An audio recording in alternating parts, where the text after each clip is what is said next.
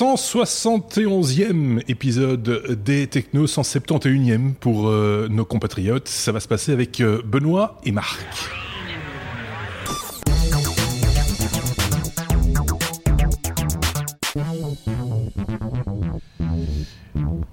Les technos, la version hebdomadaire des technos, euh, les épisodes hebdomadaires des technos, c'est notre revue de presse technologique de la semaine avec euh, de ce côté-ci euh, Benoît. Salut Benoît. Et puis de ce côté-là, nous avons Marc. Salut Marc.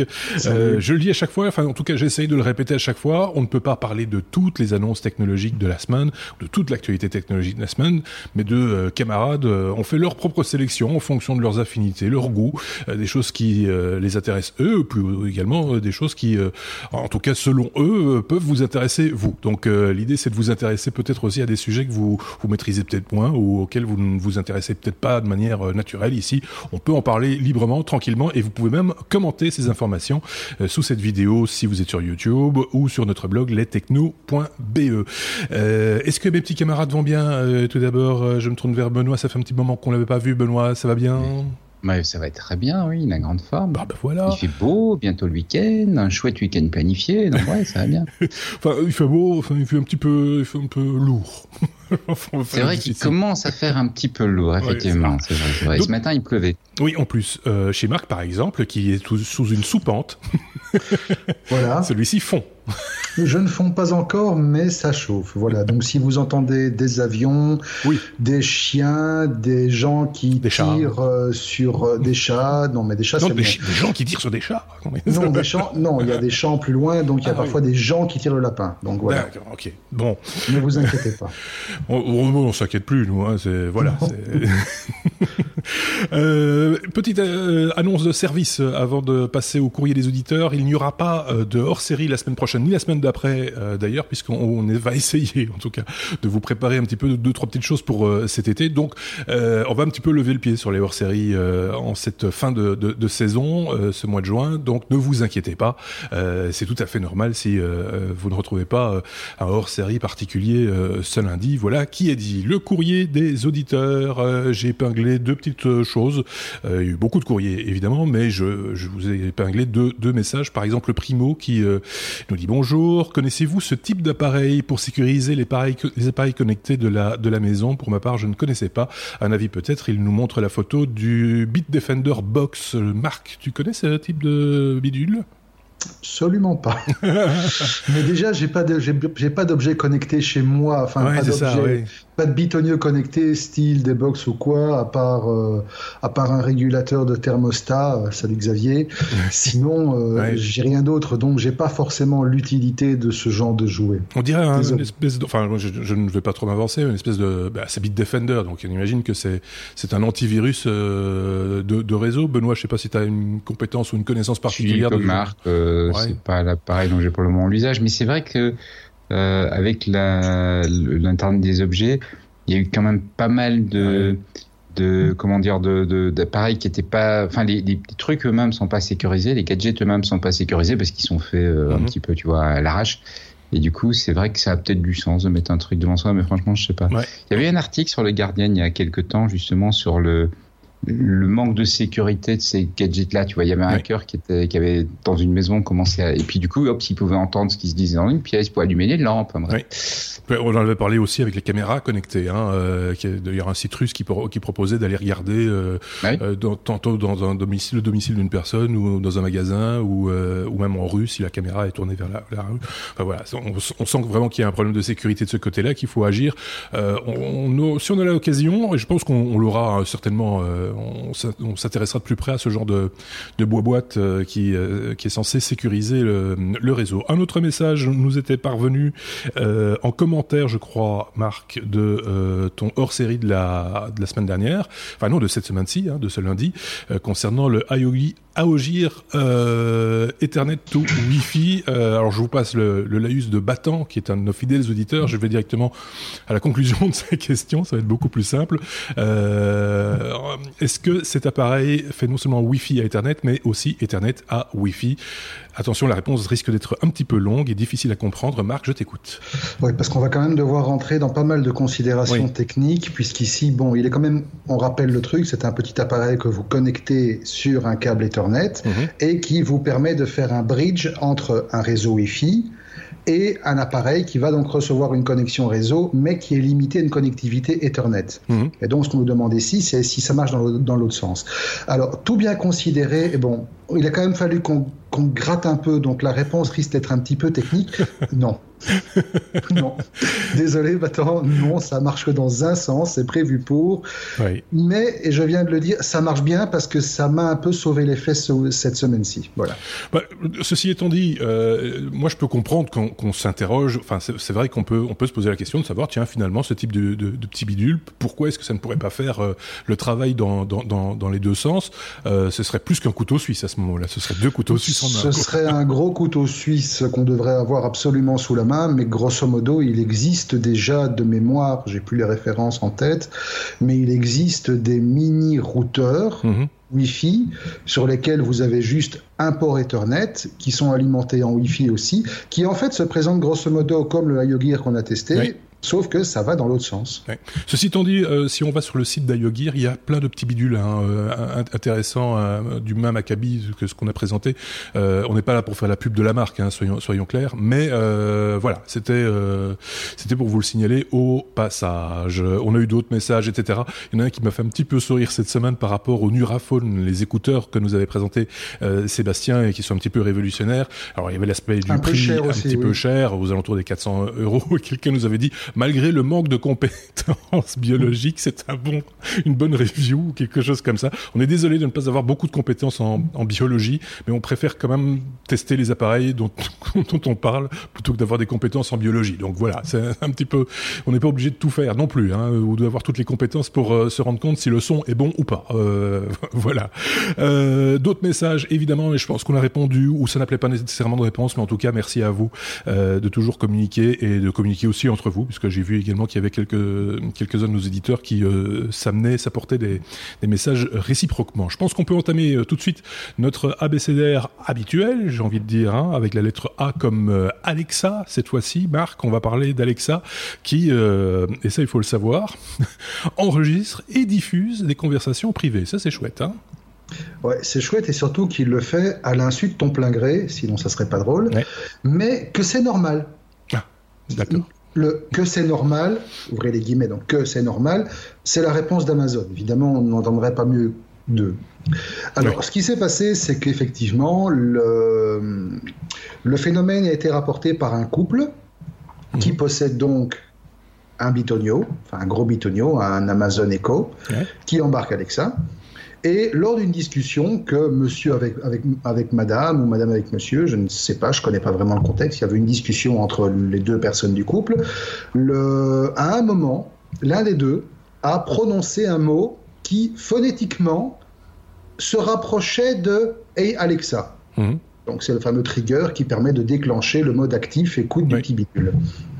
Et puis le truc c'est resté donc est resté en mode écoute les gens n'ont absolument pas percuté qu'ils avaient déclenché le truc, et donc ils ont continué leur conversation, et au fur et à mesure de la conversation, le bidule a commencé à capter des trucs qui ressemblaient à enregistre un message, envoie un message à telle personne, hmm. avec le nom de la personne, oui, je confirme que j'envoie le message. Voilà. Et donc finalement, résultat des courses, il y a un client du mari dont les coordonnées étaient dans le répertoire géré par Alexa, qui a reçu un gros extrait sonore avec toute la conversation du couple.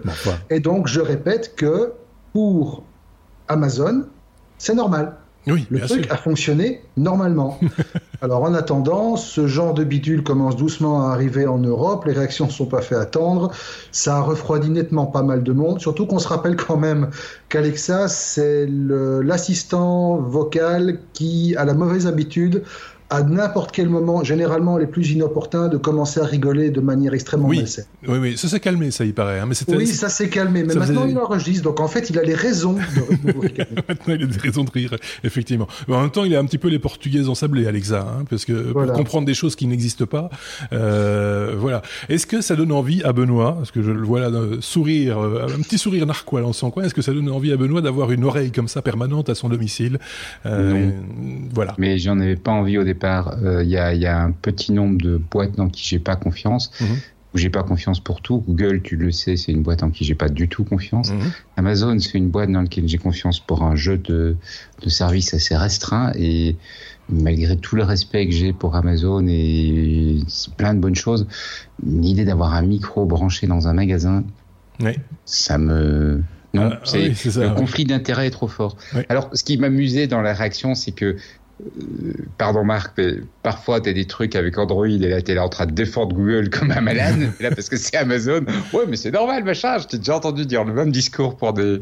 Oui, enfin, Attention que quand c'était Google qui était en tort ou c'était euh, non non mais justement quand c'était Google qui était en tort là t'étais en train de dire oui mais il faut les comprendre euh, le truc a pas donc c'est ça ah. qui me faisait sourire Je ne juge absolument pas ici. Je n'ai fait que relayer la réponse.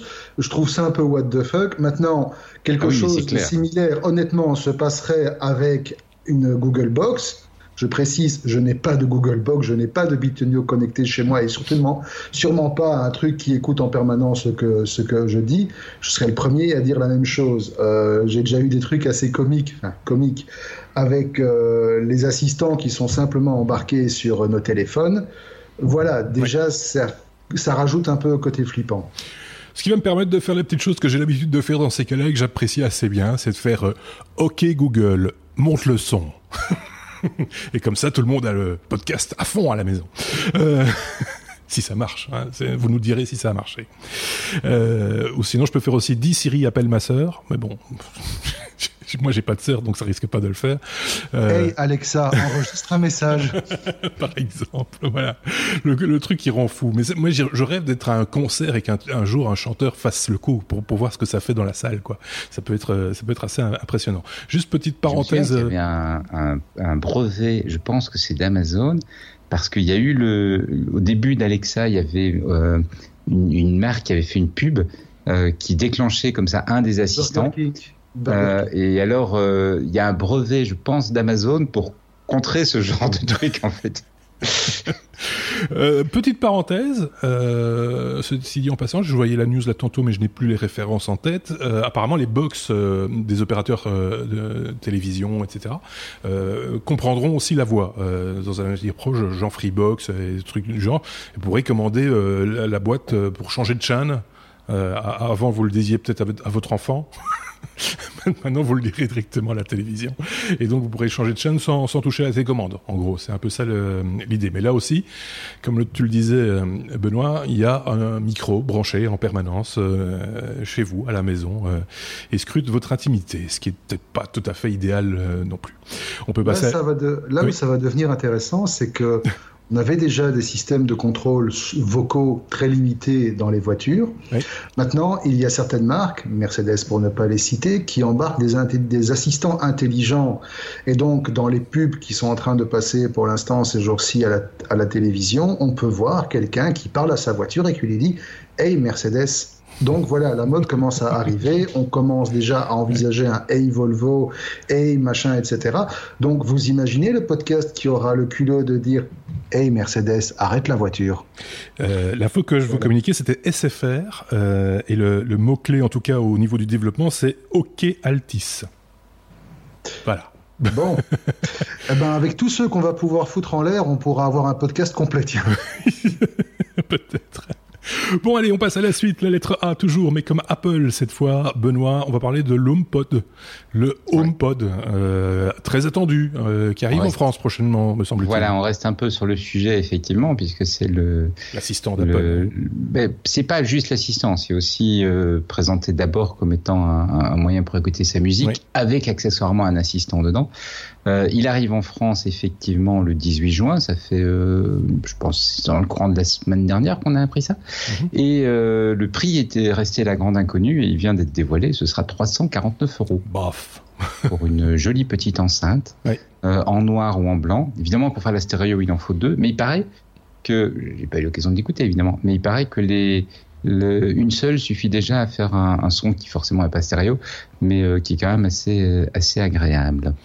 Voilà, 349 euros. Ce qui, quand tu regardes euh, avec des enceintes type Sonos ou des, des enceintes pour écouter la musique, pas, pas, pas un assistant autre, et dans des gamme de prix qui sont pas non plus. Enfin, j'ai des enceintes ici qui m'ont hmm. coûté bien plus cher que ça. Hein. Ceci étant dit, euh, ce type d'enceinte, euh, mais aussi les assistants, hein, ça dépend un petit peu de la qualité de l'assistant. Mais tu parlais de Sonos euh, et, autres. On parle, on dit de plus en plus que c'est le poste de radio de demain, ou, déjà de de, de, de, dans quelques heures, si on prend une autre échelle. C'est-à-dire que c'est c'est le truc qui va remplacer nos bons vieux postes de radio à la maison, quoi. si on a encore des postes de radio à la maison, parce qu'elles permettent effectivement d'écouter la radio, de la musique. Euh, euh, etc. Donc euh, voilà, c'est un objet aussi. Enfin voilà, tout ça. L'analogie avec le poste de radio est assez euh, assez flagrante de, de, plus en plus. Mais par contre, on parlait bien de la France et toujours pas la Belgique, malheureusement. Hein. Oui, c'est j'ai jamais vu un lancement de produit Apple. enfin, on peut, si on peut parler de lancement, hein, parce que c'est euh, aussi chaotique euh, de mémoire. Euh, j'ai toujours eu l'impression que quand Apple lançait un truc, c'était très structuré. On te disait, voilà, tel mois, tel jour, ce sera la France, l'Allemagne, tel autre jour, ce sera l'Asie, etc. Et ici, c'est ça manque un peu de communication, non non? Oui, ils ont pas l'air. oui, effectivement, c'est vrai que l'HomePod, ben, on, on, semble comprendre, parce qu'évidemment on n'a pas l'information de l'intérieur, mais on semble comprendre que c'est un produit dont l'accouchement a été assez laborieux, où ils ont, euh, il y a eu plusieurs équipes, plusieurs, enfin plusieurs tentatives, et puis euh, des remises en cause du projet, et puis voilà. WWDC, la grand-messe des développeurs chez Apple, c'est la semaine prochaine, le, du 4 au 6, je ne dis pas de bêtises. Il semblerait que euh, lors de la keynote d'ouverture du WWDC, eh bien, il n'y aura pas d'annonce de produits euh, exceptionnellement. Donc, euh, affaire à suivre, ce n'est qu'une rumeur, évidemment. On vous en dira plus la semaine prochaine, certainement. On peut passer à la lettre B, et on va encore parler d'Apple, Marc, puisqu'il s'agit du fameux Bandgate, on s'en souvient. Apple était, semble-t-il, au courant, mais n'a rien dit faut remettre un petit peu les choses dans leur contexte, Marc. Alors remettons. 2014, euh, c'est la sortie de l'iPhone 6 et de l'iPhone 6 Plus. C'est une rupture assez radicale par rapport à ce qu'Apple avait l'habitude de faire en matière de téléphone. Nouveau design, nouveau form factor, deux tailles de téléphone différentes et Premier problème, le téléphone se plie. Mhm. Lorsqu'il est dans la poche arrière ou qu'il est sur la poche de côté, en tout cas lorsqu'il est soumis à une pression plus ou moins forte, il se plie. Et il se plie quand même relativement fort, au point que certains téléphones deviennent carrément inutilisables. On hmm. parle quand même de trucs qui se plient comme ça. Oui, oui, en angle droit. Pas en angle droit, mais bon, Presque. Un, un bon 30, 40, 40 degrés, quoi. Et donc, euh, à ce moment-là, ben, Apple évidemment sort son sa tactique habituelle, qui est de dire non, il n'y a absolument aucun problème, c'est pas vrai. Enfin, si, c'est peut-être vrai, mais les appareils ont été maltraités au-delà du raisonnable. Le problème est marginal. Euh, les téléphones que nous produisons sont top of top of the class et n'ont absolument aucun problème. Ils avaient même invité de mémoire certains journalistes, parmi les plus virulents, à venir voir dans leurs usines les tests et les protocoles de torture qu'ils faisaient subir à leurs terminaux avant de les mettre sur le marché. Soit. Mhm. En 2016, le problème se reproduit, toujours avec, cette fois-ci c'était l'iPhone 6 Plus et de mémoire les premières versions d'iPhone 7, toujours basées sur le même form factor, où en plus d'avoir le problème toujours de pliabilité, je ne sais pas si le mot existe, le problème avait un deuxième effet qui se coule, c'est-à-dire que sur les téléphones pliés, l'écran ne fonctionnait plus, ce qui est mm. encore plus gênant. À ce moment-là, il y a une class action qui s'est mise en place de la part de plusieurs milliers d'utilisateurs frustrés contre Apple. L'action est toujours en cours, mais tout récemment, la juge qui est en charge de l'affaire a mis la main, on ne sait pas trop comment, sur des documents internes à Apple qui attestent que dès 2014, Apple était parfaitement au courant ils avaient déterminé lors de leur fameux test que euh, l'iPhone 6 avait alors 3,3 fois plus de chances de se plier qu'un iPhone 5. Mhm. L'iPhone 6 Plus avait un coefficient de pliabilité, j'aime bien ce mot, de 7,2 par rapport à un iPhone 5S. Et ces deux facteurs étaient mentionnés noir sur blanc euh, accompagné de la mention, ces deux modèles ont des probabilités de se tordre beaucoup plus élevées que les générations précédentes. Mhm. C'est pas ça qui les a empêchés de les commercialiser et toujours après de prétendre la main sur le cœur qu'ils ne savaient absolument rien.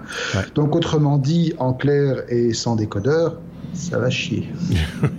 oui, mais c'était assez évident, enfin, en tout cas pour le 6 Plus, quand tu voyais le, le, form factor, comme tu le disais, la taille de l'écran, que c'était pas très compliqué, sans l'avoir fait moi-même, hein, mais ça ne semblait pas très compliqué de le voir plier sur le galbe d'une fesse par exemple, euh, lorsqu'on le glisse dans sa poche revolver.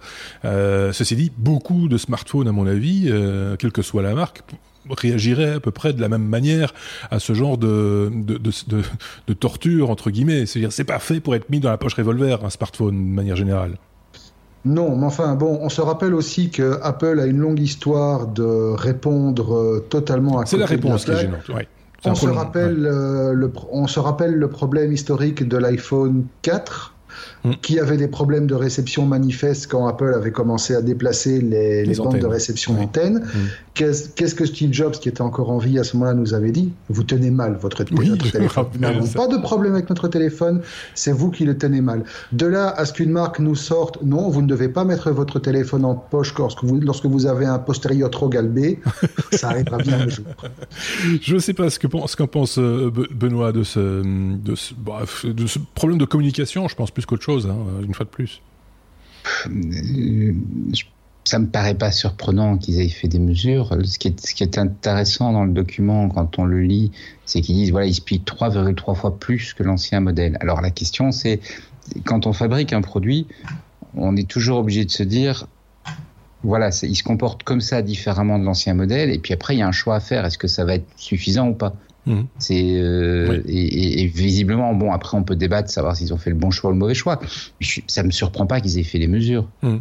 Non, mais les mesures, soyons clairs, c'est pas la question des mesures, c'est la question d'avoir communiqué tout en sachant que effectivement l'appareil risquait d'être oui, encore une fois, plus rapidement endommagé que, ils ont ils ont estimé. le problème pour ça, c'est que tu n'as pas une espèce de euh, comment dire, on a nous des attentes en se disant ouais, je m'attends à pouvoir le mettre dans la poche, etc., etc., etc. Le produit a peut-être pas été conçu pour ça. Alors après, ça veut dire que c'est pas le bon produit et donc il aurait pas, il aurait pas fallu d'acheter.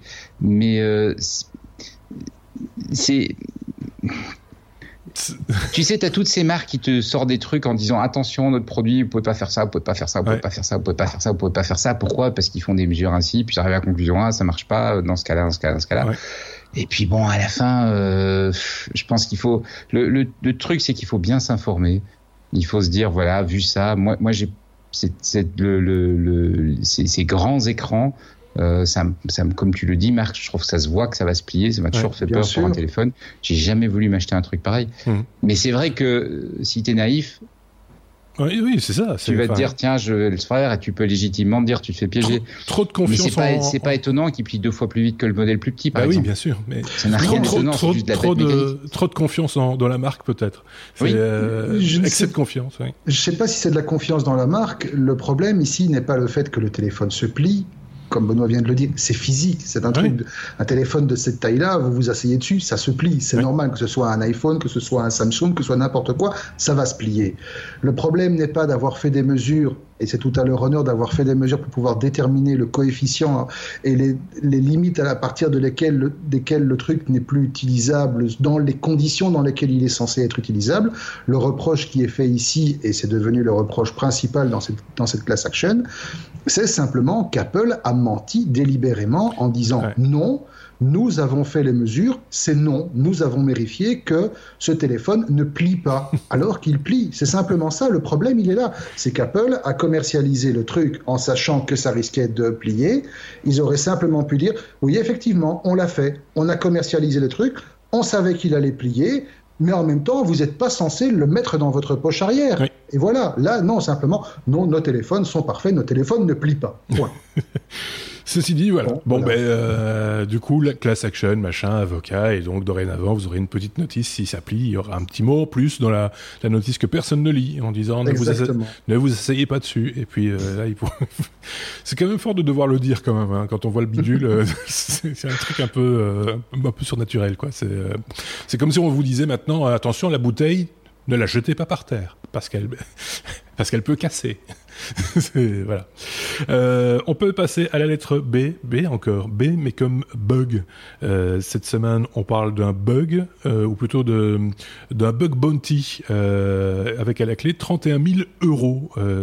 c'est Marc qui nous en parle, hein, je pense. Oui, Marc. Ouais, c'est ça. Un bug bounty, un adolescent d'Amérique du Sud qui a reçu 31 000 euros de Google, joli petit pactole, pour avoir trouvé une faille dans leur système, dans un de leurs systèmes euh, qui permettait notamment ici, dans ce cas précis, l'exécution d'un code à distance. Donc le genre de bug bien bateau, mais qu'il fallait trouver quand même. Et donc le type en question, qui s'appelle Ezequiel Pereira, n'en est pas à son premier coup, c'est son euh, cinquième bug spoté chez Google, simplement ici, ça lui a, ça lui a quand même rapporté pas mal. Donc, mhm. euh, alors évidemment, le bug a été spoté fin mai, fin mars, mais il n'a pu en parler que le 16 mai, le temps que la, la faille soit bouchée c'est de bonne guerre. Le, bonhomme se, met, se retrouve désormais 12e dans le Hall of Fame que Google consacre aux gens qui spotent des bugs chez eux. Et donc, ce programme de Bug Bounty, finalement, c'est intelligent parce que ça permet de faire intervenir des gens qui ne sont pas forcément dans le radar de Google, mais qui ont les compétences ou l'expertise ou les skills pour pouvoir débugger ce genre de, trucs. En 2017, donc, Google a distribué 2 millions et demi d'euros au dénicheur de bugs. Mhm. Le plus gros a reçu 96 euh, 200 euros, c'est quand même pas mal. Donc 2 millions et demi qui ont été partagés entre 274 personnes, c'est sympa. Et ce qu'il faut savoir aussi, c'est que les gens qui trouvent ce genre de bug, généralement après, n'ont aucun problème pour trouver un boulot. Oui, c'est ça. si je me rappelle bien, il y a quelques années maintenant, ça remonte, hein, euh, il me semble que c'était Microsoft qui pratiquait de la, même, de la même façon, et un jeune gars euh, indien avait, avait trouvé un bug, il avait aussi emporté un boulot, etc., mais il avait 12 ou 13 ans, je crois, quelque chose mhm. comme ça. Oui, c'est pas impossible. Donc voilà, ça peut arriver aussi. Donc euh, je pense pas qu'il ait eu du bol, hein, je pense qu'il avait vraiment c'était une tête, comme on dit, et voilà. Euh, bah, c'est bien de challenger comme ça euh, aussi. Euh, Absolument. Benoît avait envie de réagir, non Ou j'ai rêvé bah, C'est non, c'est marrant, c'est une interview, c'est une job interview où tu es payé en fait en finale. ouais, c'est ça. payé pour aller passer la job interview. oui, c'est ça. on va passer à la lettre C avec, bah voilà, tiens, un genre de choses dont on ne parle pas quand Benoît n'est pas là. c'est comme cuisine, Benoît. On va imaginer euh, un restaurant tenu par des quoi? Des, des, Thermomix. Tu sais pas ce que c'est ça Qu'est-ce qu'un Thermomix alors, Moi, je découvre à chaque fois. C'est des, ce sont des petites, euh, ce sont des petits robots ménagers euh, qui euh, non seulement font ce que font la plupart des robots ménagers, donc couper, préparer des, des pannes, des choses comme ça, mais également sont capables de chauffer et donc de cuire. Alors, j'en ai pas un parce que moi j'aime bien cuisiner moi-même, mais j'ai un pote qui me dit que c'est ça a sauvé son mariage, ce genre de gadget. si ça pouvait aussi monter les meubles Ikea, ce serait pas mal. Le truc, c'est que des ingénieurs du MIT, quatre ingénieurs du MIT, ont euh, installé un restaurant euh, robotisé, mhm. euh, complètement robotisé. Ils le présentent comme étant le premier restaurant complètement robotisé à Boston. Et donc le, principe, c'est d'avoir construit des, petits wok robotisés. Donc les, les comment dire les matières premières sont préparées, hein, donc les légumes sont découpés, portionnés, etc. Euh, la viande et tout ça. Et puis tu as des, robots qui amènent les matières premières. Il y a une chouette petite vidéo dans, si vous si vous suivez le lien depuis le site, qui amène les matières premières dans des petits woks. Les woks chauffent mmh. euh, par induction et euh, les woks ont la capacité de tourner, donc de mélanger, de préparer les aliments. Et puis une fois que c'est terminé, l'aliment est versé dans un bol et puis euh, seule intervention humaine, il y a un être humain qui rajoute un petit peu de sauce et puis on te le sert et voilà et du coup tu as ton, ton bol préparé. Alors leur idée c'était de dire on, on trouve que c'est important qu'il y ait de la une nourriture de bonne qualité. Euh, ça coûte cher de manger dans un restaurant parce que voilà, il faut beaucoup de personnel.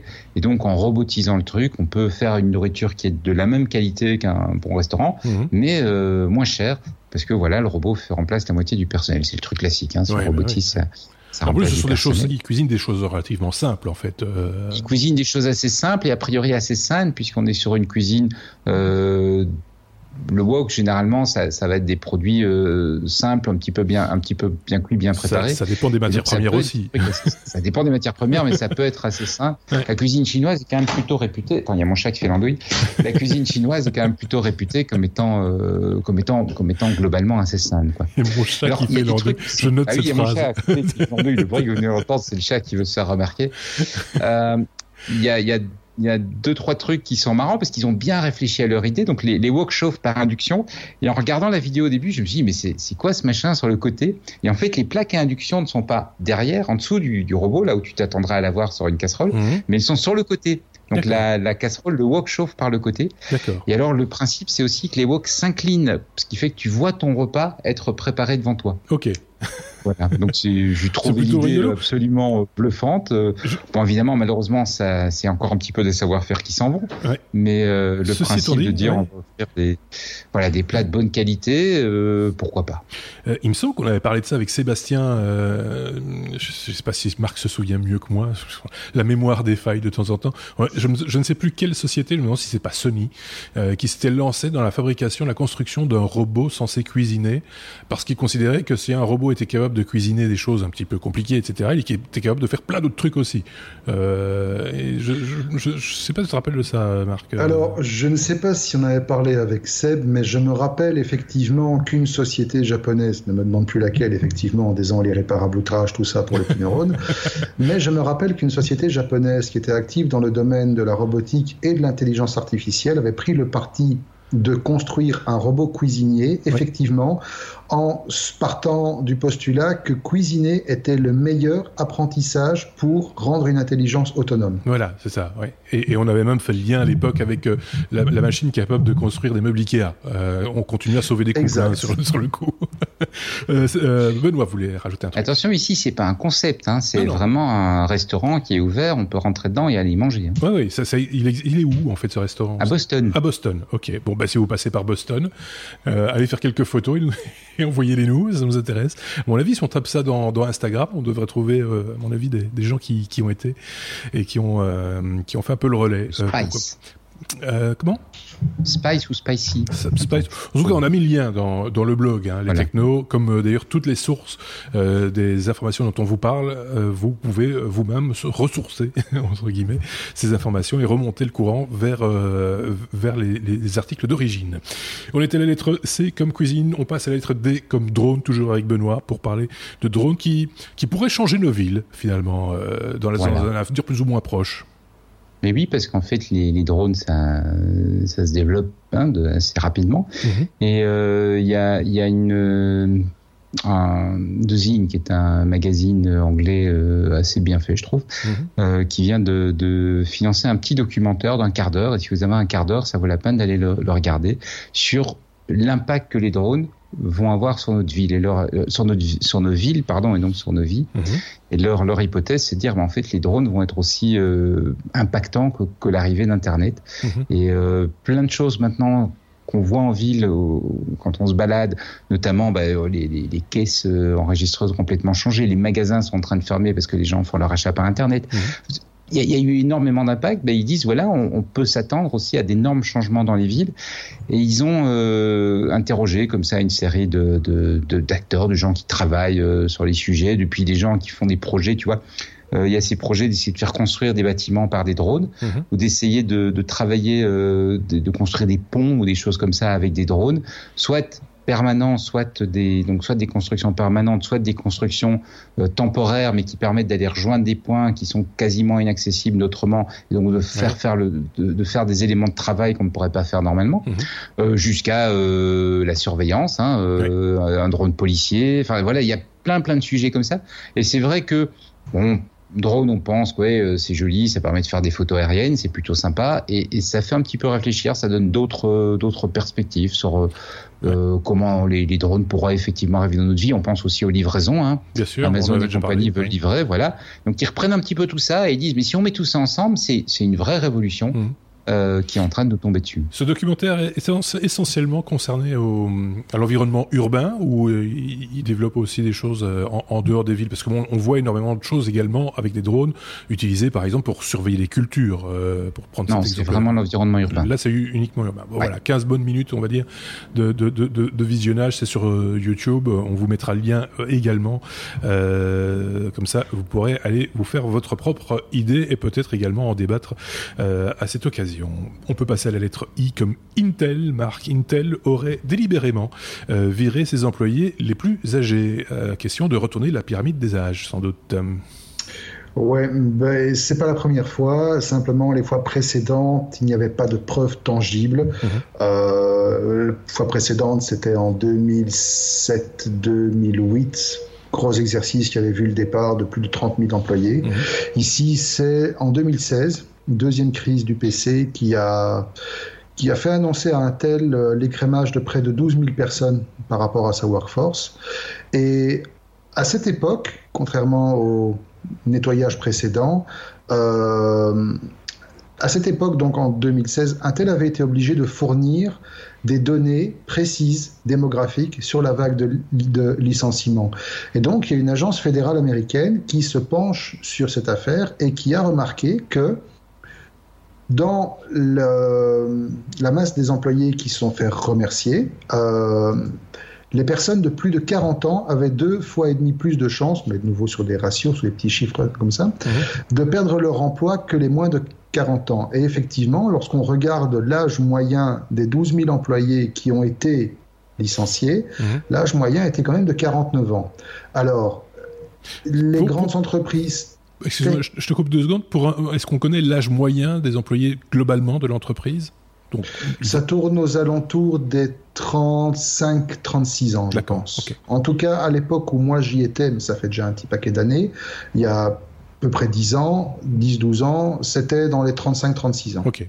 Euh, Et donc, tu as aussi été dans les gens qui, 40 ans, on leur a demandé de... Non, moi, quand je suis parti, j'avais 37 ans. Donc voilà. T'étais un vieux, quoi. J'étais un vieux. Non, parce que la population européenne était plus vieille que la population euh, américaine. Enfin, on rappelle quand même qu'Intel a des usines et des employés partout dans le monde, donc mm. c'est difficile de commencer à faire des moyennes nationales. Si, je pose la question, soyons clairs, c'est pour savoir si effectivement il y a un glissement euh, intentionnel de virer des gens plus âgés. Euh, il faut toujours relativiser en fonction de l'âge moyen de l'entreprise aussi. Je veux dire, c'est, voilà. Mais c'est quelque chose qui a l'air tout à fait plausible dans la mesure où si tu regardes un petit peu ce qui se passe dans d'autres compagnies tech euh, de la planète. Les grandes entreprises qui sont actives dans le secteur sont souvent accusées de favoriser les plus jeunes au détriment des plus, des plus âgés. Par exemple, en 2016, de mémoire aussi, Google avait été poursuivi pour euh, une discrimination plus ou moins masqué à l'égard de toute une population d'ingénieurs âgés de plus de 40 ans. Ces gens ne recevaient plus de nouveaux projets, ces gens étaient un peu mis dans un placard, ces gens globalement étaient poussés ben, à démissionner ou à faire de la place pour une population plus jeune. Euh, même chose plus tard chez Apple, même chose plus tard chez Facebook. Donc voilà, il y a effectivement une tendance assez importante et quelque part on peut le comprendre vu que les choses évoluent, les les jeunes pousses doivent faire leur place et les vieux croutons doivent aller se remiser au placard. Bon, ouais, caricature très fort. Là, je pense que tu caricatures parce que les, quand tu parles de ce que tu appelles les vieux croutons entre guillemets, je pense qu'ils ont encore des, enfin, ils ont toutes les qualités nécessaires pour faire peut-être d'autres choses que celles qu'on exige d'eux, qu'on exigeait d'eux dans, la structure dans laquelle ils étaient initialement. je caricature, je caricature volontairement, mais les faits sont là. Il y a réellement une discrimination, bah volontaire ou pas, dans le secteur de la tech pour les personnes qui sont plus âgées, qui a d'ailleurs poussé. Euh, les États-Unis, et pas ça, ça ne, date, pas d'hier, qui a poussé le gouvernement américain il y a euh, une trentaine d'années, donc déjà à cette époque-là, euh, à, à, édicter un, un décret, l'équivalent d'un décret chez nous, c'était le Age Discrimination in Employment, Act, mhm. qui en fait imposait des pénalités financières euh, aux entreprises qui n'avaient pas une bonne balance ou qui discriminaient euh, des gens sur base, ben, notamment, euh, de leur âge. Mhm. Et si les faits sont, sont avérés, un tel risque ben, un recours collectif et donc de nouveau une grosse amende. Ok. Bon, ben, euh, affaire à suivre, comme on dit dans ces cas-là, mais euh, moi, je suis pas convaincu que les gens qu'on vire parce que, soi-disant, trop âgés, en plus de ça, 40 ans, si on est trop âgé à 40 ans... Euh, on est mort. Hein, mais, mais, qui, mais je pense que ce sont des compétences dont on aura toujours besoin, ou en tout cas des, des gens qui ont des cerveaux qui fonctionnent d'une certaine manière et qui peuvent être utilisés dans d'autres tâches tout à fait intéressantes également. Je pense qu'il faut arrêter de se focaliser définitivement sur l'idée qu'on fera le même boulot toute notre vie et qu'on bossera pour la même boîte toute toute notre existence. Hein. Enfin, ça, j'enfonce une porte ouverte, mais c'est une, une, réalité et on n'est peut-être pas obligé de faire le même métier toute notre vie non plus. Je, je sais pas. Euh, je sens que Benoît est pensif sur cette question. Il est un peu. Oui. Euh... Non, c'est, oui. Euh... je suis assez d'accord avec toi, Marc. Effectivement, on va pas faire le même boulot toute notre vie. On change d'environnement et, et, peut-être. C'est peut-être ça. Ça. La, la question, voilà, c'est ça. C'est est-ce que justement euh, ça veut dire qu'une boîte comme Intel, ben, c'est une boîte où, où, tu, où le type de profil et de travail fait qu'à un certain moment, ça, ça n'a plus beaucoup de sens d'y rester Ou mm. est-ce que. C'est un peu ça la question que je me pose, tu vois, en, vous entendant parler tous les deux. C'est est-ce que ça veut dire qu'Intel, ça n'a pas de sens d'y rester au-delà de. En moyenne, hein, je vais pas dire pour tout le monde, mais voilà, est-ce que ça veut dire que certains types de postes qui sont fort présents chez Intel n'aurait pas de sens au-delà d'un ou ont moins de sens. c'est discriminant, hein, on est, on est d'accord que c'est une discrimination. Hein, c'est une discrimination. Oui, d'accord, mais en même temps, il y a des il y a des discriminations qui sont. Enfin, je, je, sais que c'est pas la définition légale des choses, mais pour moi, il y a, il y a le problème du voilà. Quand l'entreprise dit si vous avez tel âge, on pense que vous êtes plus capable de le faire et donc on veut plus voir, ça c'est une discrimination qui pose un vrai problème. Mmh. Maintenant que que la nature du job fasse que. Bah, d'ailleurs, c'est le concept des jobs, euh, comment ça, des euh, des jobs plus difficiles, hein, où on dit, ben voilà, vu hein. certaines mmh. natures de job pénibles, merci, mmh. vu certaines natures de job, euh, à un certain âge, on n'est plus capable de le faire correctement. Oui. Alors, je, en vous entendant ne veut pas dire qu'on ce qui ne veut pas dire qu'on n'est plus capable de travailler.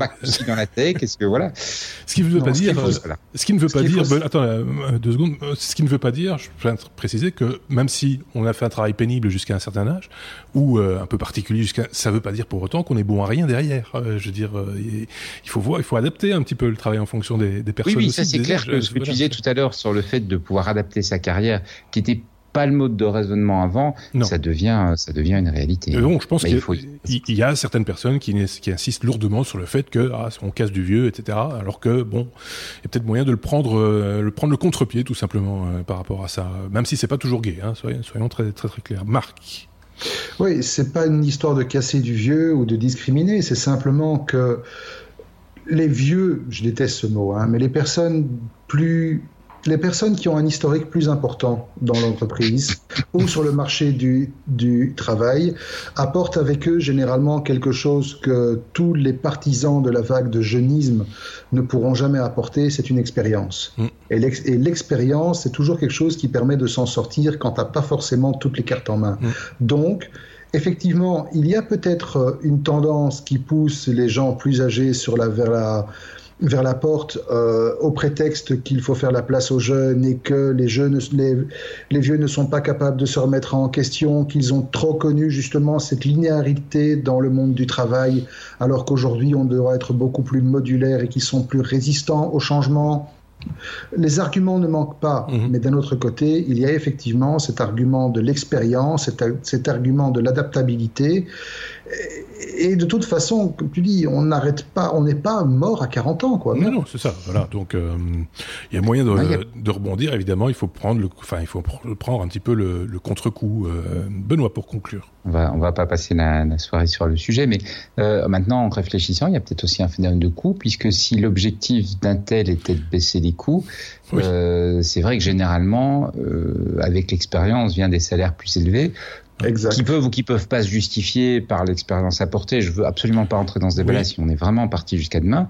Mais euh, si tu dis que le but était de couper les coûts et que tu le fais de façon très mécanique, ça, voilà, ça a une certaine logique aussi. Ouais, mais d'un autre côté, je me demande si on n'engage pas à, un coût supérieur aujourd'hui. Les jeunes qui sont engagés dans le domaine IT euh, de nos jours, je me demande s'ils ne touchent pas des salaires bien plus élevés que que, que ceux des, des, des, seniors, par exemple, quand ils sont arrivés dans la dans, dans la structure. C'est une question ouverte. J'ai pas la réponse, mais euh, voilà.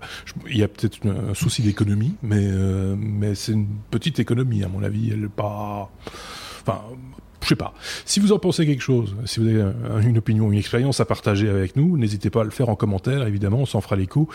Euh, parce que c'est le genre de sujet intéressant. Euh, ça change un petit peu de l'aspect purement technologique qu'on a l'habitude de développer ici, mais ça reste tout à fait intéressant. On passe à la lettre L. Si tout le monde est d'accord, L comme lune. Ah tiens, j'ai mon clavier qui s'est barré, ça va être pratique pour la suite. L comme euh, lune. Voilà, ça fonctionne. Euh, on va parler de la lune et de Jeff Bezos qui veut s'offrir la lune, c'est pas le seul, hein, ceci dit Marc. Non, mais lui, il veut le faire pour une très bonne raison. Et en fait, alors que euh, tous les projets qui sont en train d'être mis sur pied par la NASA, par l'administration Trump, par Elon Musk, etc. les Chinois aussi et les Chinois visent. Non, les Chinois, eux, restent justement de ce côté-là. Mais tous les projets qui ont beaucoup de visibilité pour l'instant visent Mars et la colonisation ah de Mars et l'exploitation de Mars. Euh, Bezos, lui, il a une démarche un peu différente. Et avec Blue Origin, qui est sa société à lui, active dans le domaine de l'aérospatial, il s'est dit. Aujourd'hui, on a un problème qui est un problème triple. On a un problème de production, à savoir que pour pouvoir produire des biens et des services, et non, pas des services, des biens de consommation et des matières premières et tout ce qu'on doit, tout ce qu'on doit produire pour pouvoir euh, fonctionner en tant que civilisation, on a besoin de ressources et on a besoin d'espace. Mmh. Et généralement, cette production se fait au détriment d'un autre facteur qui est le facteur environnemental. Mhm. On a besoin d'énergie. Cette énergie, aujourd'hui, c'est une énergie fossile. On commence à utiliser d'autres énergies renouvelables, mais on est de nouveau limité. Or, si on regarde dans un avenir pas trop lointain, un avenir pas trop lointain au niveau de l'humanité, c'est 50, 100 ans, on aura maîtrisé de manière beaucoup plus efficace l'apport en énergie avec par exemple l'énergie solaire. On voit qu'au fil du temps, l'efficacité et le rendement des installations style panneaux solaires devient de plus en plus importante et de plus en plus efficace. Mhm. Pourquoi ne pas utiliser un endroit qui est proche de la Terre finalement pour transposer toutes nos industries lourdes qui polluent, qui ont besoin de matériaux, qui ont besoin de ressources qu'on est en train d'épuiser sur Terre, alors qu'elles sont là à portée de main? Pourquoi ne pas tout délocaliser sur la Lune. Et finalement, c'est quelque chose qui a son sens, vu que les matériaux sont en abondance, il y a des minerais, il y a de l'énergie solaire en veux-tu, en voilà, il n'y a pas vraiment de problème de pollution, parce que pour polluer la Lune, il faudrait déjà qu'il y ait une vie indigène ou quelque chose qu'on puisse polluer, et là, ce ne sera pas, ce ne sera pas le cas. pas de voisins. On va peut-être polluer l'espace après, ça c'est autre chose. Mais c'est vrai que la réflexion se tient et donc il aimerait pouvoir, dans les années qui viennent, que ce soit avec la NASA, avec d'autres administrations, avec des autres entreprises privées, ou seul si personne ne veut le suivre, commencer à mettre sur place tout un programme pour utiliser la Lune comme une usine géante pour produire toutes les matières et les ressources dont nous avons besoin en tant que civilisation sans gréver l'environnement et les ressources qui nous savons que nous avons encore nous ici sur Terre. C'est vers ça qu'ils veulent. C'est vers ça qu'ils veulent aller. Moi, j'aime bien, le, j'aime, bien j'aime bien le concept. Enfin, ça va pas se faire demain, hein, je veux dire. 50 euh, à 100 ans. Mais 50 ah. à 100 ans en, sur bah, l'histoire de l'humanité, c'est pas grand-chose. D'ici à ce que Elon Musk produise ses Tesla sur la Lune, il y aura quand même une marge, quoi. Bah pourquoi pas? Je sais pas s'il s'entend bien avec Jeff Bezos. J'ai un petit doute. Euh, bon bah on verra bien. C'est une façon de voir. Euh, en tout cas, je, je, voyais il y a pas tellement longtemps, ils en ont pas parlé. Je pense un peu à la télévision, mais je peux me tromper. Justement de la, Chine qui s'intéresse de plus en plus à la Lune aussi, qui veut envoyer des gens sur la Lune. Mais en plus, ils ont envoyé un, un satellite, euh, mais je pense avec l'aide de d'Elon Musk, mais là j'ai un gros doute, euh, un, satellite, mais qui va derrière la Lune, donc qui va permettre d'avoir une, vue permanente de ce qui se passe du côté de la face cachée de, la Lune. ça risque d'être assez intéressant à voir dans l'avenir, évidemment, c'est pas pour tout de suite, tout de suite, mais euh, voilà, c'est une petite parenthèse que je referme aussitôt pour passer à la lettre O. O comme Ovi, euh, et non pas Ovidie, qui est, paraît-il, une star du porno, me disait Marc juste avant de commencer. Je ne connais même pas la dame en question. Donc voilà, la référence culturelle qu'on peut. Oui, hein. c'est ça. c'est ça. La référence culturelle qu'on peut. Et j'aurais appris quelque chose aujourd'hui. Tape son nom dans Google, tu vas voir. Euh, non, merci. Et ceci étant dit, le sujet n'a rien à voir, Benoît, puisqu'on va parler de Tupperware. voilà, oui. Tupperware, c'est ces fameuses boîtes. Euh, on se convertit comme on peut. les fameuses boîtes euh, qu'on connaît tous, hein, la boîte à tartines, quoi, en, gros, mais euh, de la marque. C'est devenu une, enfin, c'est une marque qui est devenue un nom, un nom commun en fait, hein, Tupperware quelque part. Benoît. Sauf que là, c'est du smartware. Oui. Donc c'est la même boîte mais rendue intelligente. D'accord. Et c'est un projet Kickstarter euh, que je trouvais assez amusant, euh, même si euh, d'abord j'aurais pas pu parce qu'il ne livre pas en Europe, mais euh, même si j'ai pas choisi le, le baquet, mais j'ai trouvé l'idée assez amusante. C'est d'avoir un petit un petit capteur sur que tu places sur tes sur tes boîtes d'aliments. tu dis euh, ça se connecte à ton Alexa ou à tes assistants vocaux et tu leur dis ah voilà le capteur là que je suis en train de mettre c'est euh, je sais pas moi euh, sur des sur de la viande euh, sur des pommes de terre sur euh, mhm. quelque chose donc ça donne ça permet d'associer une, une, durée de conservation au, au, au capteur et euh, enfin au type d'aliment qui va être dedans. Et puis à partir de là, ben, le, le, petit capteur va pouvoir te rappeler quand attention, euh, tu sais, euh, il te reste euh, la salade de pommes de terre là que tu qui est là depuis deux jours, peut-être qu'il serait temps de la manger avant qu'elle ne commence à, à, se déplacer toute seule dans le frigo. Oh. Et, euh, et, alors à te, à te faire des rappels et éventuellement à te proposer des recettes en disant, ben, ah tu vois, à côté, tu as, as, le, le reste de saumon, là, peut-être que tu pourrais faire pas moi, une salade de pommes de terre avec des saumons, enfin bref, des petites des œufs brouillés en même temps, enfin voilà. Et donc l'idée c'est de d'éviter le gaspillage, en tout cas c'est présenté comme ça, d'éviter le gaspillage alimentaire est quand même très très important et qui est qui est vraiment dommage parce que ça fait plein de ressources pour produire des aliments euh, à pure perte, ça fait euh, des gens qui qui ont pas à manger et puis quelque part euh, nous on, mhm. on, gaspille on jette. Donc c'est énorme le gaspillage alimentaire. Je sais plus je, donc j'ai trouvé l'idée chouette. les chiffres du gaspillage alimentaire sont c'est colossal. Hein. Euh, oui, ils les reprennent dans la campagne. Attends, je vais te les retrouver. Euh, donc voilà, Mais je trouve ça plutôt pas mal. En fait, c'est quoi? C'est un, un, petit. 40% de la nourriture aux États-Unis. Oui. chez nous, ça doit tourner aux alentours des 25-30%, je pense. Euh, oui, parce que les Américains sont un peu plus doués que nous pour jeter, mais enfin, c'est quand même. C'est une question de conditionnement aussi. Hein. C'est le conditionnement des aliments qui fait beaucoup, hein, aussi sur ce qu'on jette, etc. Enfin bref, c'est pas très malin. c'est en, en, gros le, le, le, petit capteur en question, il ne capte pas ce qui se passe dans la boîte Tupperware. Il dit pas tiens là, ça commence à devenir cracra, il y a des poils sur le sur le camembert, il faudrait faire quelque chose. Non, c'est un petit compteur quoi, c'est un petit un chronomètre un petit compteur, mais c'est comme le, le, le, capteur a un petit bouton en fait. Vous verrez que je dis capteur, c'est pas franchement un capteur. Comme le truc a un petit bouton, ça te permet d'appuyer pour dire voilà, je suis en train de ranger tel aliment. Tu, en même temps, ton assistant vocal prend note de ce que c'est. Donc l'interface, parce que on pourrait imaginer de se faire une étiquette, euh, mm-hmm. machin, mais tu vas la perdre évidemment. Et donc l'idée, c'est que le, ça te rend plus simple la gestion par ton assistant vocal que tu as déjà, hein, qui peut être ton smartphone, euh, de, de, voilà du, du côté euh, vieillissement de, de, de, tes produits et savoir quand ils vont plus être frais. Mmh. Euh, c'est vrai que bon, sur le fond, on pourrait imaginer une application où tu irais saisir, voilà, je viens de remplir une boîte de carottes, mais c'est moins, tu vois, le, le, côté bouton, il est vraiment pour le côté que ça devienne un geste qui n'est pas qui n'est pas compliqué quoi. Voilà un geste simple. Ovi ça s'appelle et comme tu nous le disais c'est pas encore disponible chez nous hein. Euh, non. pas tout de suite en tout mais alors il donne comme fonction derrière donc le fait de retrouver d'abord te notifier quand il est temps que tu ailles le manger euh, des recherches des recherches pour des recettes qui vont correspondre à ce que tu veux et puis aussi quand tu fais tes courses euh, de savoir tiens mais est-ce qu'il me reste de la salade de pommes de terre ça c'est pas mal oui. et ben voilà tu, tu, tu vas te dire, ouais, je vais en racheter parce qu'on ne sait jamais. Mais non, tu, sais que tu, en tu regardes et, et, il te dit, voilà, non seulement il t'en reste, mais tu dois les manger avant, avant deux jours. Euh, exactement. exactement. Et alors, ils vendent également des. Donc, soit tu le mets sur tes récipients que tu as déjà, ouais. soit ils te vendent des récipients avec un petit espace pour que le petit bouton vienne se placer dedans.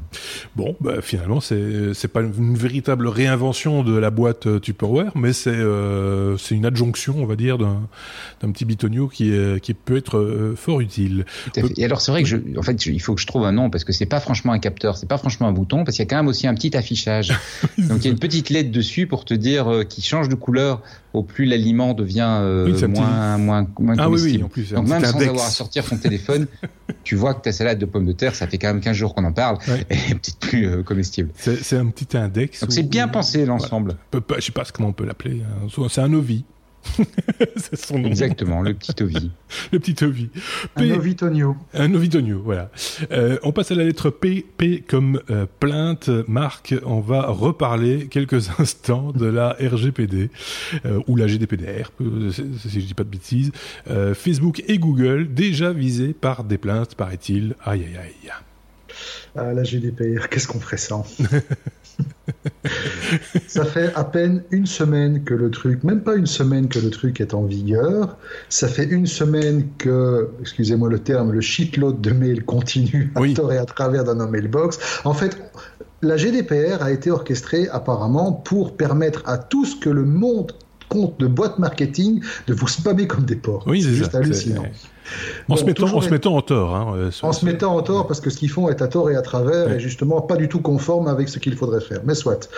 Euh, toujours est-il que, alors que la GDPR était vieille de quelques minutes, hmm. puisqu'elle est entrée en vigueur le 25 mai, à le 25 mai dernier à minuit, à minuit et quelques minutes, il y a un monsieur qui s'appelle Max Schrems, qui est un avocat autrichien de son État, très actif dans le domaine de la protection des données privées, qui a instauré, enfin, qui a déposé une plainte contre Facebook, Instagram, WhatsApp et Android, où il réclame des, sommes évidemment, des sommes évidemment colossales et indécentes, euh, parce que d'après l'avocat, les applications les applications contre lesquelles il dépose plainte forceraient les utilisateurs à accepter de manière aveugle l'utilisation qu'elles font de leurs données, sous peine de ne pas pouvoir utiliser ces applications. Alors, quand on voit ce qui s'est passé avec Twitter pendant quelques jours, on peut pas lui donner totalement tort, vu que vous aviez juste le choix de accepter ou si vous refusiez, vous étiez redirigé vers la page suppression de votre compte. Oui, ça. ça. pose un peu là. Donc, toutes ces applications utilisent une stratégie de kit ou double, selon M. Skerms, et donc finalement, les utilisateurs n'ont pas du tout le choix.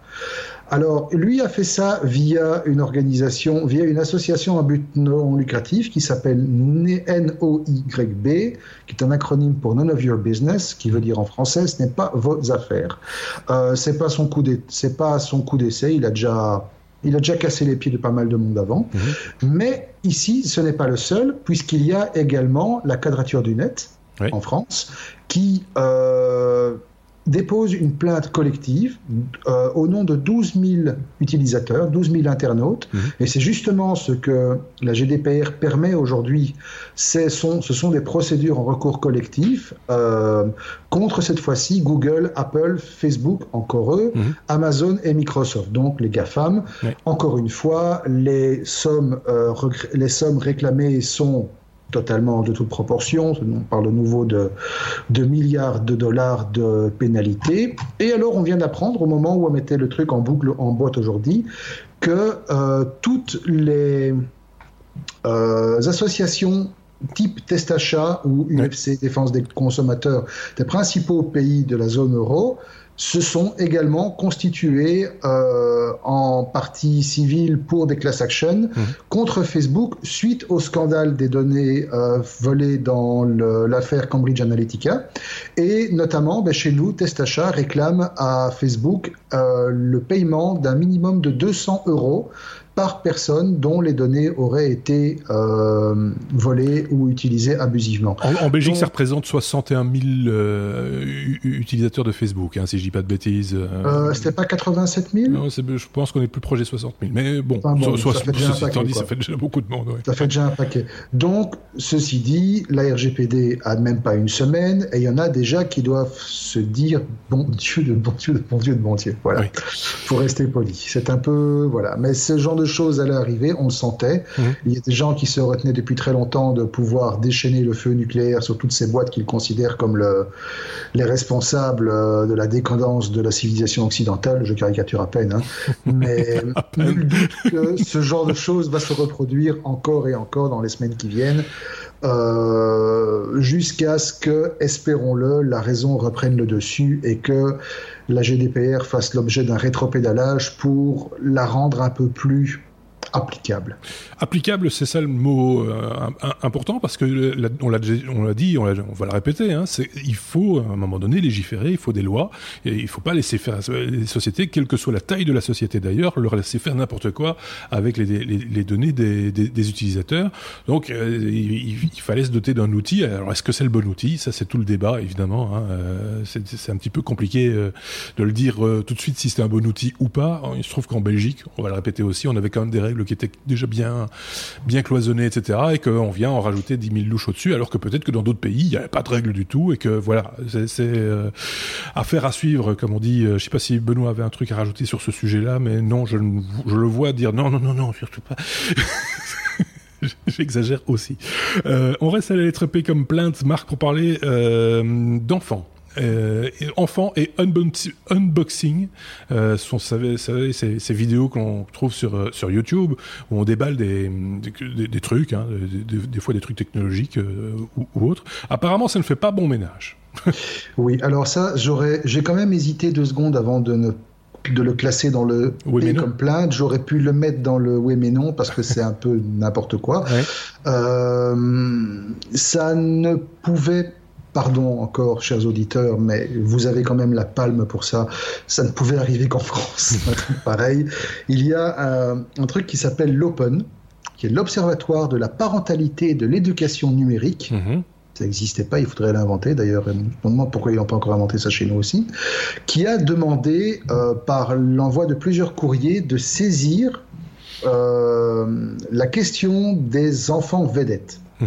Donc vous avez tous vu, on en a parlé déjà à une époque, il y a dans quelques numéros de ça, un, un gamin de 6 ans qui euh, a beaucoup de chance parce que ses parents lui offrent des cadeaux et il déballe ses cadeaux devant la caméra oui, de ses parents et ces vidéos font plusieurs millions, plusieurs centaines de milliers, voire plusieurs millions de vues. Au point que maintenant il est sponsorisé, etc. Au point que maintenant il est sponsorisé. Mais il faut savoir que de par les règles de monétisation qui ont été instaurées par YouTube, une vidéo qui fait plusieurs centaines de milliers, voire plusieurs millions de vues, gagne de l'argent mmh. en publicité. Mmh. C'est la règle du jeu, point. Et donc, sur base de ce postulat, ce fameux bidule, l'Open, a donc saisi toute une série d'autorités en France pour qu'elles se penchent sérieusement sur ce qu'elles considèrent comme de l'exploitation abusive d'enfants et du travail illégal euh, selon les termes de la Convention des droits de l'homme ou un truc du style, des mmh. droits de, de l'enfant sur base du fait que filmer des enfants qui s'amusent en ouvrant des cadeaux, euh, qui jouent en, avec des cadeaux qu'on leur offre, et que ça puisse peut-être corollairement rapporter des revenus à leurs parents pour qu'ils puissent de nouveau offrir des cadeaux à leurs enfants et s'occuper de leurs enfants et mettre de l'argent de côté pour leur assurer un avenir, ben non, c'est mal, c'est de l'exploitation, c'est honteux, c'est ça mérite le pilori, le le, la croix, enfin tout, voilà. Mais une fois de plus, c'est c'est euh... surréaliste. Ça, c'est peut-être surréaliste, mais, mais en même temps, il faut il faut aussi encadrer peut-être un petit peu un petit peu ça, parce qu'on se doute bien que la plupart des gamins qui font des vidéos ne sont pas exploités. Euh, euh, comme Ils à la mine ou etc. Voilà. Et, et, et, en tout cas, les, les enfin, j'ose imaginer que les parents sont quand même un petit peu malins aussi, mais il se peut aussi qu'on tombe sur, euh, sur un, un, vilain monsieur qui exploite les enfants et qui euh, met tout l'argent dans ses poches et que les enfants n'en auront jamais rien, ni, n'en verront jamais la couleur de leur vie. Et ça, ça c'est pas bien non plus. Il faut, faut, faut le reconnaître, Marc. Non, il, faut le, il faut le reconnaître. Maintenant, ce qu'il y a aussi, c'est que l'Open, l'Open, je ne sais pas comment ça se prononce, souhaiterait que les enfants qui font l'objet de ces vidéos se voient appliquer un statut particulier qui est le statut d'enfant du spectacle. Oui, par je exemple. suppose que c'est un je ne connaissais pas, je oui, découvre. Et donc, euh, ce statut leur permet, dans certaines conditions, de pouvoir exercer un métier. Mais à partir de quand est-ce qu'on détermine que c'est un métier? Est-ce que c'est parce qu'une fois par mois ou deux fois par mois, tu filmes ton ah, gamin ça, à qui tu offres des cadeaux Est-ce que ça devient ouais. un métier? Ce qu'il faut savoir aussi, c'est que pour les parents qui seraient convaincus d'exploitation suite à cette initiative, ces gens risquent jusqu'à 5 ans d'emprisonnement et 75 000 euros d'amende. Si c'est payer 75 000 euros d'amende et être puni de 5 ans d'emprisonnement, même avec sursis, pour avoir voulu faire plaisir à ton gosse, mm c'est un peu n'importe quoi. Ouais. Bon, il faut voir jusque à partir de quand on met la machine en route. Évidemment, hein, c'est toujours un peu, il faut, faut un peu, un peu doser. Enfant du spectacle, je pense que l'argent, euh, ou en tout cas une grosse partie de l'argent, est bloqué sur un compte jusqu'à sa majorité. Euh, il y a un encadrement, il y a pas, on peut pas travailler plus de X jours d'affilée, euh, pas travailler après une certaine heure, etc. c'est ainsi qu'il y a des pièces de théâtre, par exemple, dans lesquelles jouent des enfants, où ils doivent prévoir jusqu'à trois enfants différents pour jouer un rôle, parce qu'on ne peut pas le faire travailler plus de deux soirs d'affilée, euh, par exemple. Euh, donc ça, c'est plutôt pas mal. C'est, euh, soyons clairs, c'est parce qu'il y a aussi bon le, fait qu'un enfant, ça reste un enfant, et que c'est peut-être pas non plus très simple, peut-être, de grandir devant une caméra en déballant des cadeaux, quoi. Je veux dire, c'est, je sais pas ce qu'en pense Benoît.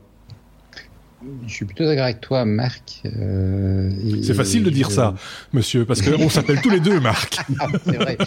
Non, je suis plutôt d'accord avec toi, Marc. Je pense que, voilà, il y a, alors, c'est clair que c'est des choses qui démarrent toujours en disant tiens ben c'est amusant je vais filmer mon gosse je vais le mettre euh, je vais mettre la vidéo et c'est amusant et c'est chouette. Et ça c'est pas de problème.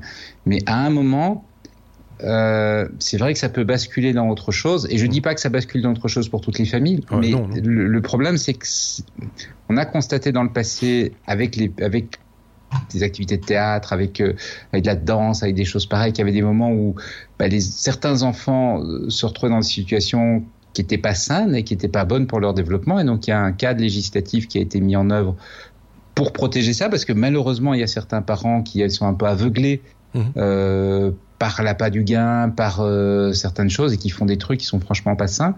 Alors, ce qu'il faut bien comprendre, c'est que dans ma compréhension des choses, si les parents font les choses correctement, ce que tu dis, filmer une fois les gamins et puis euh, ils gagnent de l'argent et on le met sur un compte pour les gamins, il n'y a pas de problème. Hein. Mmh. Ce seront plutôt les parents qui et je dis pas que c'est le cas dans les vidéos qui sont en place, mais qui, s'il y a du business, malheureusement, tu as parfois des gens qui, qui se laissent emporter par ça. Et qui, du coup, commencent à dire, tiens, ben voilà, euh, j'ai été surpris, et je veux pas faire une comparaison entre les enfants et les chats, mais j'ai été surpris, les, toutes les vidéos sur les chats, oui. euh, y a, on, on, a, on commence à voir qu'en fait, parce que c'est populaire, il y a des gens qui se mettent à faire, et ça paraît marrant aussi, ça paraît chouette, oh le type il filme son chat, c'est mignon, etc. Et malheureusement, il y a maintenant de la maltraitance sur des chats parce qu'il y a du pognon à se faire et il y a des gens qui abusent. Alors tu vas me dire, les parents vont quand même un peu plus résister à abuser un enfant qu'un chat.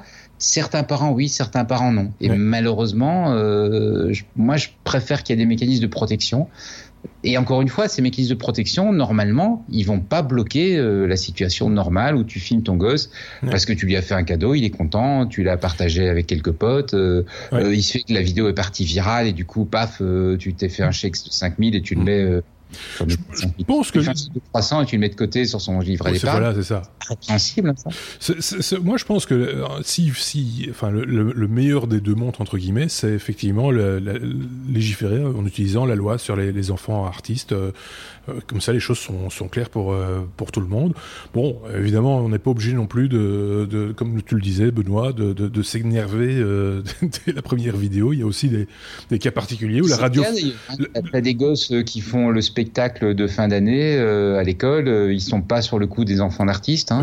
Et euh, ça n'a jamais été le cas. Mais par contre, le gosse qui à un moment rentre dans une dynamique où ça devient quelque chose de régulier, où il y a des revenus importants, c'est à ce moment-là où il y, a des, il y a des critères, il y a des seuils hein, sur ces lois-là. C'est pas automatiquement chaque fois que le gosse fait un spectacle. Hein.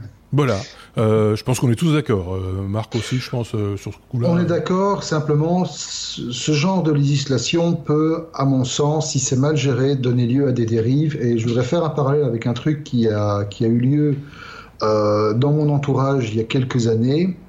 Spectacle d'école, justement, on en parle. Et lors du spectacle d'école, eh bien, bah, le papa filme la gamine et la vidéo se retrouve sur YouTube parce qu'il est tout content, parce que la gamine a fait un beau petit spectacle, etc.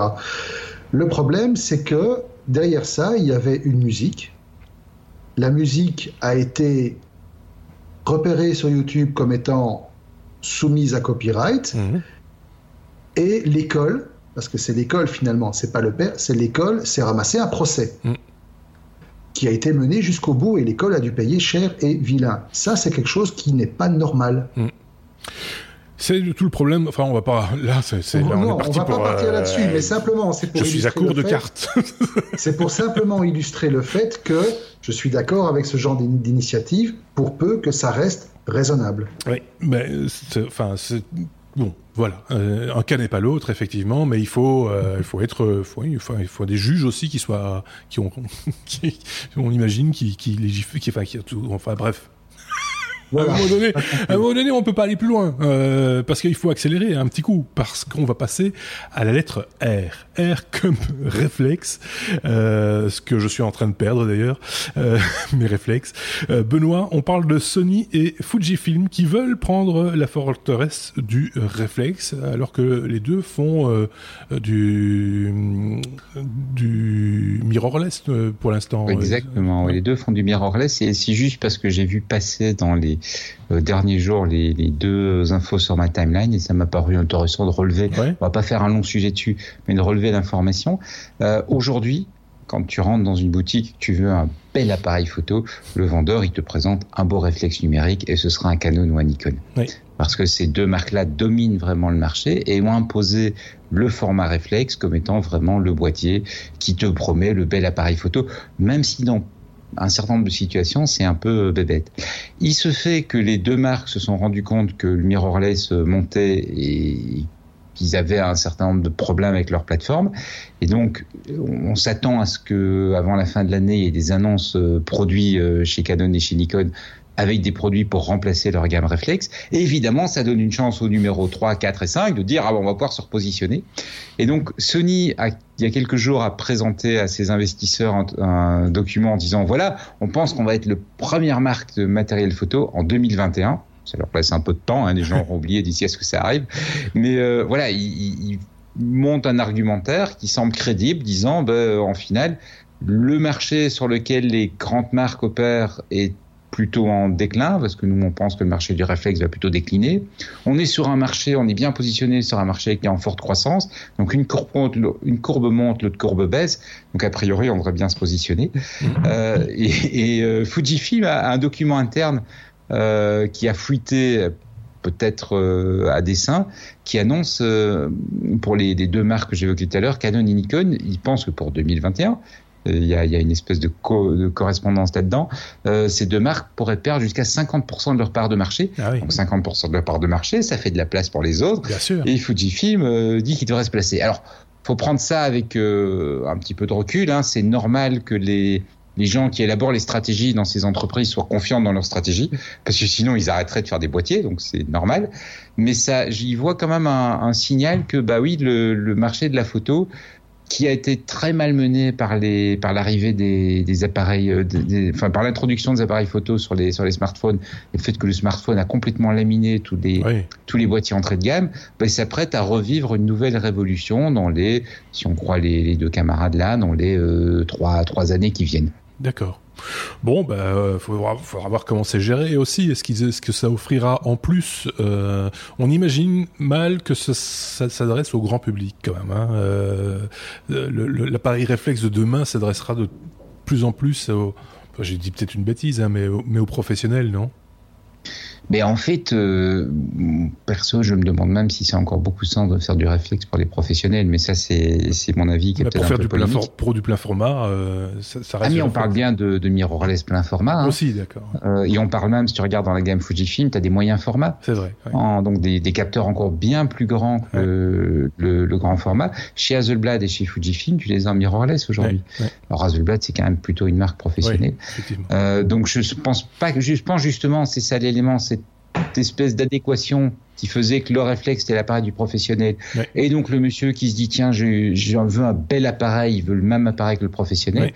Cette vérité, elle est en train de s'effriter. Ouais. Et ça crée euh, du coup une espèce d'appel d'air euh, par rapport aux deux marques dominantes qui se demandent ce qu'elles vont faire. Je pense qu'on aura des annonces avant la fin de l'année. Ouais. Et euh, les, les, petits deux, les petits trois avec les dents longues là qui se disent oh, on va pouvoir prendre du marché. C'est marrant parce que l'histoire se répète. Hein. C'est comme ça dans tous les domaines technologiques, euh, en audio aussi. Euh, tous les appareils professionnels ils vont, vont vers le, le, grand public et le grand public va vers le matériel plus haut de gamme. Euh, c'est euh, exactement le, le, même euh, le même mécanisme. À faire, à suivre une fois de plus, j'ai envie de vous dire. On aura l'occasion d'en reparler. De toute ouais, façon, hein. là, d'ici à 2021 on en aura Ah, bah écoute.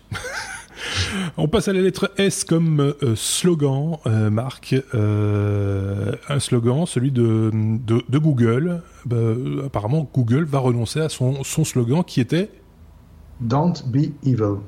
Ne soyez pas malveillant.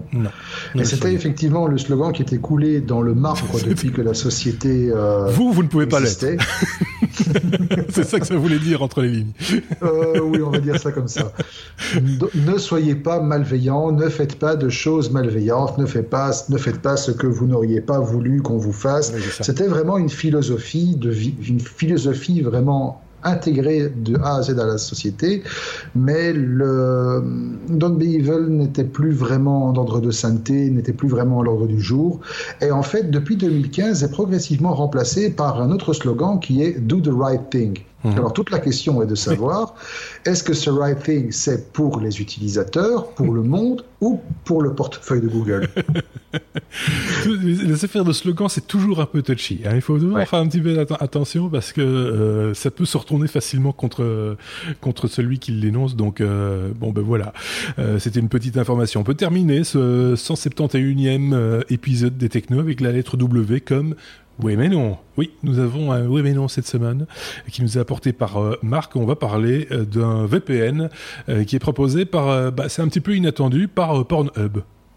Mais justement, non, c'est pas inattendu du tout. C'est la meilleure référence pour proposer un VPN et pour justifier l'existence d'un VPN et l'utilité. Parce que, bon, généralement, quand vous utilisez les services de Pornhub, vous n'avez pas trop toujours envie que ça se sache.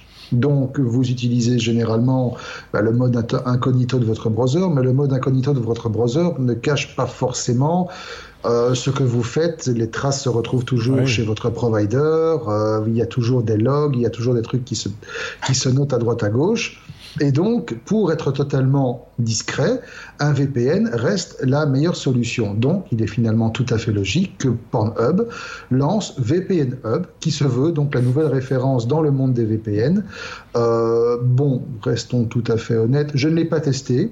Mais j'ai lu quand même quelques tests. Non, j'ai un très bon VPN, comme je l'ai dit, que j'ai monté moi-même. J'ai mon propre serveur VPN. Au moins, je suis sûr que ce qui transite, il n'y a pas de log et c'est moi qui le gère tout seul comme un grand. D'ailleurs, euh, il a son propre Pornhub aussi. Je n'ai pas mon... Non, parce que j'ai pas assez d'espace sur mes serveurs pour ça. Et donc, euh, c'est un logiciel qui se présente bah, d'une manière classique. Il y a une version gratuite qui vous offre l'accès à un serveur donné qui est hébergé aux États-Unis et une version payante contre 12 ou 13 euros par mois qui vous donne alors accès à euh, l'Australie, le Brésil, le Canada, l'Allemagne, la France, le Japon, les Pays-Bas, la Corée du Sud, l'Espagne, la Suède et le Royaume-Uni. Tout ça. Le tout à travers à peu près 1000 serveurs euh, la version gratuite, évidemment, étant payée par la publicité, donc il y a des pubs un peu partout aussi. Mhm. Alors, la, le lancement du truc s'accompagne évidemment d'une grosse campagne de communication, même si de la part des, signes des sites spécialisés comme VPN Expert par exemple, qui étudie régulièrement et qui fait un classement des meilleurs euh, VPN qui existent, celui-ci est loin d'être le meilleur, tout simplement parce que premièrement, il est assez lent. Mmh. Il faut savoir effectivement, lorsque vous utilisez un VPN, vous sacrifiez en tout cas un pourcentage de votre passante parce que l'info doit retransiter par un autre serveur avant de vous être envoyé. Et donc finalement, ça a un coût. Mmh. Seulement, selon l'infrastructure qui se trouve entre vous, le VPN et les sites que vous voulez euh, atteindre, il y a effectivement une dépréciation de la vitesse qui est constatée. Ici, dans certains cas, avec la version gratuite, il y a des diminutions jusqu'à 80 à 90% par rapport à la vitesse de votre connexion. Si vous avez l'habitude de regarder Pornhub en, quad, en Full HD ou en, en 4K, ça va pas trop le faire, ça va saccader méchamment. Euh, et alors, ce qu'il y a aussi, c'est que VPN Expert a constaté que euh, VPN Hub ne fait pas forcément toujours le boulot convenablement, dans le sens où certains sites qui normalement été bloqués d'accès dans certains pays on rappelle quand même que le VPN, à la base, sa vocation première, c'est de créer un tunnel sécurisé qui empêche qu'on vienne voir ce que vous faites sur Internet, mais qui permet également d'ouvrir des sites euh, qui sont normalement bloqués dans certains pays en contournant justement les, restrictions euh, géolocalisées. Eh ben, VPN Hub n'a pas réussi à ouvrir certains sites qui étaient notamment bloqués en Russie, par exemple, où les tests ont été faits. Euh, Dailymotion, LinkedIn, etc., sont restés totalement inaccessibles. Donc, que, euh, ma question, c'est de savoir est-ce que pour Pornhub, c'est pas simplement un effet d'annonce et ils ont un petit service comme ça, euh, vite fait, bien fait. C'est un coup de pub. Pornhub, au-delà de son positionnement, est une boîte qui fait preuve d'un génie marketing assez colossal. Mmh. Ces gars sont très très bons dans le domaine et en tout cas sont très très bons pour généralement faire parler d'eux là où on les attend pas trop. Même si dans ce cas-ci, finalement, quand on regarde les choses, c'est logique. Il y a un lien. Après tout, c'est s'assurer une fidélisation de la clientèle. C'est voilà, c'est comme si tu vas au GB. Quand tu vas au GB, grande surface chez Auchan pour nos amis français. parce que même chez nous, GB, ça n'existe plus. Hein. Non, si, des GB, ça existe encore. Carrefour ou Deleuze, voilà, etc. Euh, on te donne le petit jeton en estampillé au nom de la marque, au nom de l'enseigne, pour aller mettre dans le, dans le euh, caddie, pour t'assurer que tu reviennes. Ici, c'est la même chose. On te donne le petit jeton pour t'assurer que, tu que tu pratiques le produit de la maison dans les meilleures conditions possibles. Voilà, ce sera ta conclusion, euh, Marc, sur ce sujet. oui, mais non, de la semaine. Voilà qui conclut le 171e épisode des Technos. Euh, dernier du mois de mai. J'ai envie, de rajouter ça. Euh, on va se retrouver donc la semaine prochaine. Je le répète, pas de hors-série lundi. Euh, je salue mes petits camarades. salut Benoît, à très bientôt. Hein, tu seras encore des nôtres cette saison-ci. me semble-t-il, tu participes encore d'ici quelques semaines à, un enregistrement. Il faudra regarder le planning, mais je pense que je ne dis pas de bêtises. comme Marc d'ailleurs, je pense. on se reverra encore d'ici la, la fin du mois de juin. Vous aurez encore à me subir. Voilà. Et donc n'hésitez pas, nous laisser des commentaires, des souhaits peut-être également, hein, si vous voulez qu'on vous parle d'un truc particulier, comme l'avaient fait euh, euh, certaines de nos auditeurs déjà euh, par le passé. On essaye en général de vous satisfaire. Ça nous donne aussi des idées de sujets. éventuellement, quand on est un petit peu à court, il faut le reconnaître. Merci à vous de nous avoir suivis. Passez de bons moments. À très bientôt. Au revoir.